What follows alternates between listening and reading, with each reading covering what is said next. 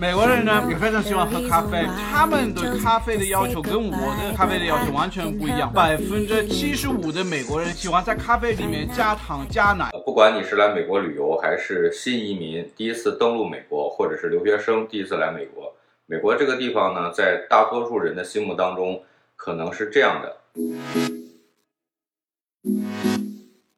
也可能是这样的。还可能是这样的，但是以上这些都不是真实的美国，或者说这不是美国的全部。无论你认为美国是繁华都市，遍地黄金也好，还是满大街流浪汉也好，或者说枪击案每一天啊，我都只能说呢是盲人摸象，管中窥豹，以偏概全，断章取义。恭喜你看到这儿还能坚持看下去。起码你的认知超过了身边百分之九十九的人。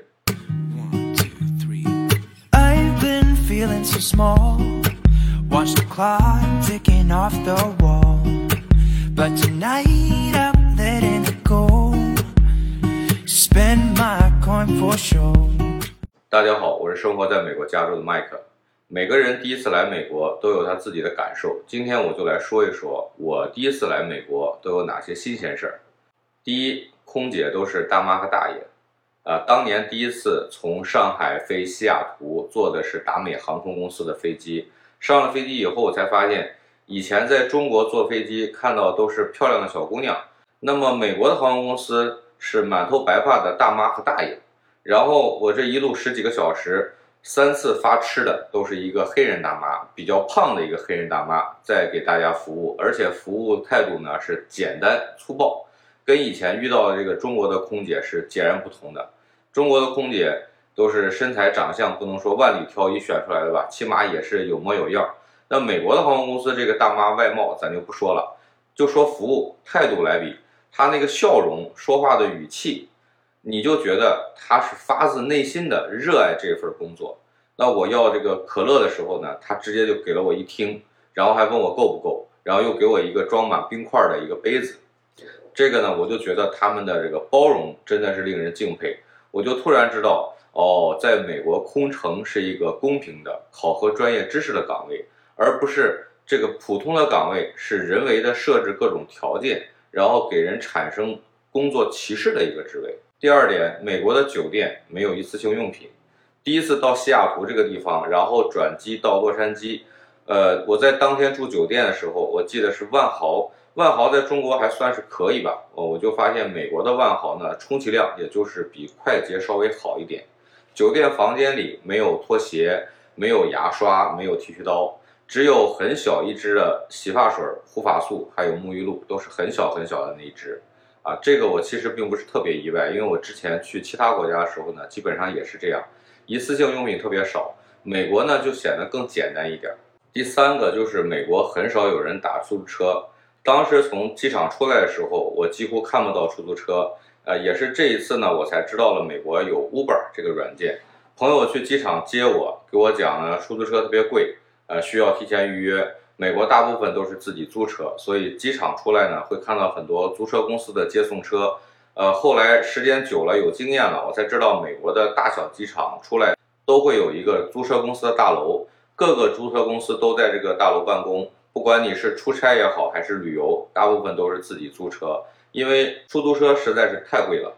我第一次来美国旅游的时候，朋友帮我找了一个送机，大概是四十分钟的车程，在洛杉矶，他收了我一百美金。我当时感觉是不是有点贵啊？后来我搜了一下这个 Uber 这个软件，大概呢要一百三十块钱。说到这里呢，再说一个事儿，这个事情我之前呢在有一期的视频里讲过，就是三年前。我一个上海的朋友来美国旅游啊，我当时在加拿大度假，就帮他找了一个接机，从 LAX 接到圣地亚哥，呃，要三百块钱，他觉得贵，那就自己呢在出机场的时候打了一个出租车，出租车司机当时再三给他确认目的地，他很肯定，等到了地方，呃，出租车司机说四百块钱，这个还不含小费。第四个就是美国人过马路不看车。啊，我说的是在 local 啊，如果有红绿灯的这个路口呢，就不用说了，只要你的方向是绿灯，你只管仰着头走，不用担心有车过来。那如果没有红绿灯路口呢，你也不用担心，司机在过路口的时候会非常小心，呃，离很远看到行人他就会停下来等你过去。那有的司机甚至是熄火，然后等行人过去以后再打着火重新呃出发。另外，开车的司机在过路口的时候呢，以前在中国的时候，这老司机就教新司机，叫一慢二看三通过。那美国人开车呢是不会有这套理论的。美国人开车过路口，只要你的方向是绿灯，他就会猛踩油门加速通过。这个问题很多第一次来美国的都会问这个。呃，我这个问题呢，我也问了美国当地的人，他们在学习开车的时候，教练会告诉你要迅速通过路口，才能在最短的时间通过更多的车，呃，目的是保证交通通畅的一个规矩。所以你在美国的大路口看到的汽车都是猛踩油门加速通过。当然了，美国你几乎看不到有人会随意变道或者不打转向灯变道，尤其是在加州的高速公路，平均时速都是在七十五到八十英里。大概就是一百二到一百二十八公里的时速，你如果违章变道就会非常危险。很多第一次来美国的朋友自己开车，我都会提醒啊，如果你错过了高速的出口，那么千万不要减速，试图强行变道。你往前走一个口，也就是一个英里的距离。那加州的高速呢，平均基本上就是一个 mile 一个出口，也不会耽误太多的时间。第五个就是美国的中小学下午放学早。美国的中小学下午放学时间一般是两点到三点之间，每周还有一天会早一个小时，因为老师开会啊。有的学校呢是每周有一天早上晚到一个小时。那放学以后，通常孩子们就是回家玩儿。如果家长没时间接，就会给孩子报一些课外班，等到五点半再接。但是我知道的绝大多数都会准时接孩子，这个跟美国的公司上下班的这种灵活时间也有很大的关系。啊，你给老板说要接孩子，下午你就可以早点下班回家。只要你把当天的工作做完，或者是回家接着工作都可以。啊，不过并不是所有职业都可以这样的。对于工作时间要求比较高的体力劳动者来说呢，就不太现实。那有的家长也会委托朋友或者邻居去接，然后每天给邻居付费。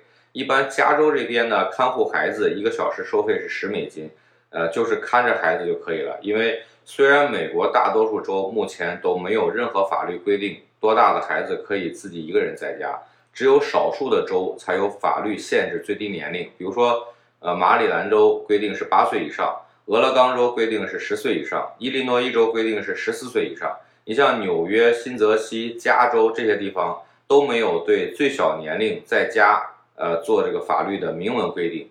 但是虽然没有法律规定。看守孩子的责任呢，就完全落在了这个监护人或者是父母的身上。如果孩子独自在家无人照管，一旦发生了意外，那么家长就会被指控过失伤害罪。美国的法律对于儿童的保护又非常严格，所以平时呢，你可以尽管放心，让孩子独自在家门口的草地上玩，你不用担心孩子会丢失。当然了，对于七岁以下的孩子是不允许自己独处的。第六个就是美国的饮食跟我想的不一样，受到一些固有的美国饮食的灌输呢。来美国之前，我感觉美国的饮食就是高糖、高脂肪、高热量的代表。真正来美国以后，你才发现其实并不是这样。今天正好呢，我也看到一个网红的视频博主在上海生活的德国人阿福，他正好做了一期视频是讲美国饮食，我看了一下。要么就是他真的对美国饮食呢并不了解，要么就是别的原因啊，具体我就不说了。你比如他说，百分之七十五的美国人喝咖啡加糖加奶。美国人呢也非常喜欢喝咖啡，他们对咖啡的要求跟我的咖啡的要求完全不一样。百分之七十五的美国人喜欢在咖啡里面加糖加奶，这一点我比较有发言权，因为我平常喜欢喝咖啡。之前我还专门做过一期专门介绍在家做咖啡的视频。所以我所知道的美国人喝咖啡呢，多数是喝黑咖啡或者叫美式啊，就是我们讲的 America 咖啡里有一个词叫美式咖啡，美式咖啡就是 espresso，然后加开水。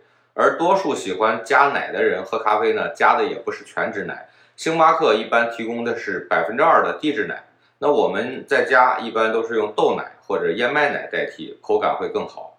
当然，我更愿意相信它是没有做恶意诱导。无论怎样吧，我今天还是说美国的饮食。到了美国以后，你会发现在超市有一个区域叫 Keto，就是中国讲的生酮饮食，属于比较健康的食品类别。而且美国有百分之八左右的是素食主义者。那为了证明我说的这个问题呢，啊，我还在网上找来了一组数据，就是美国 BMI 指数超过三十的，大部分分布在中南部比较穷的地方。当然有一个问题就是，美国饮食是受到欧洲饮食的习惯影响。在当时欧洲人移居美国的时候呢，他们把欧洲的烹饪和食材带到了美国。因为早期大多数美国移民是英国或者是爱尔兰的后裔，英式文化在美国菜中呢一直都占着一个主导地位。在十九世纪欧洲大陆大量移民的时候呢，也带来了不少其他饮食文化的元素。那么美国人喜欢吃披萨。汉堡、三明治、热狗、可乐，呃，确实比例很高。这个问题呢不容忽视。不过你到了美国以后，你会发现，其实美国早就是一个一百多个国家移民所组成的一个多元文化世界。美国是世界上饮食文化最多的地方。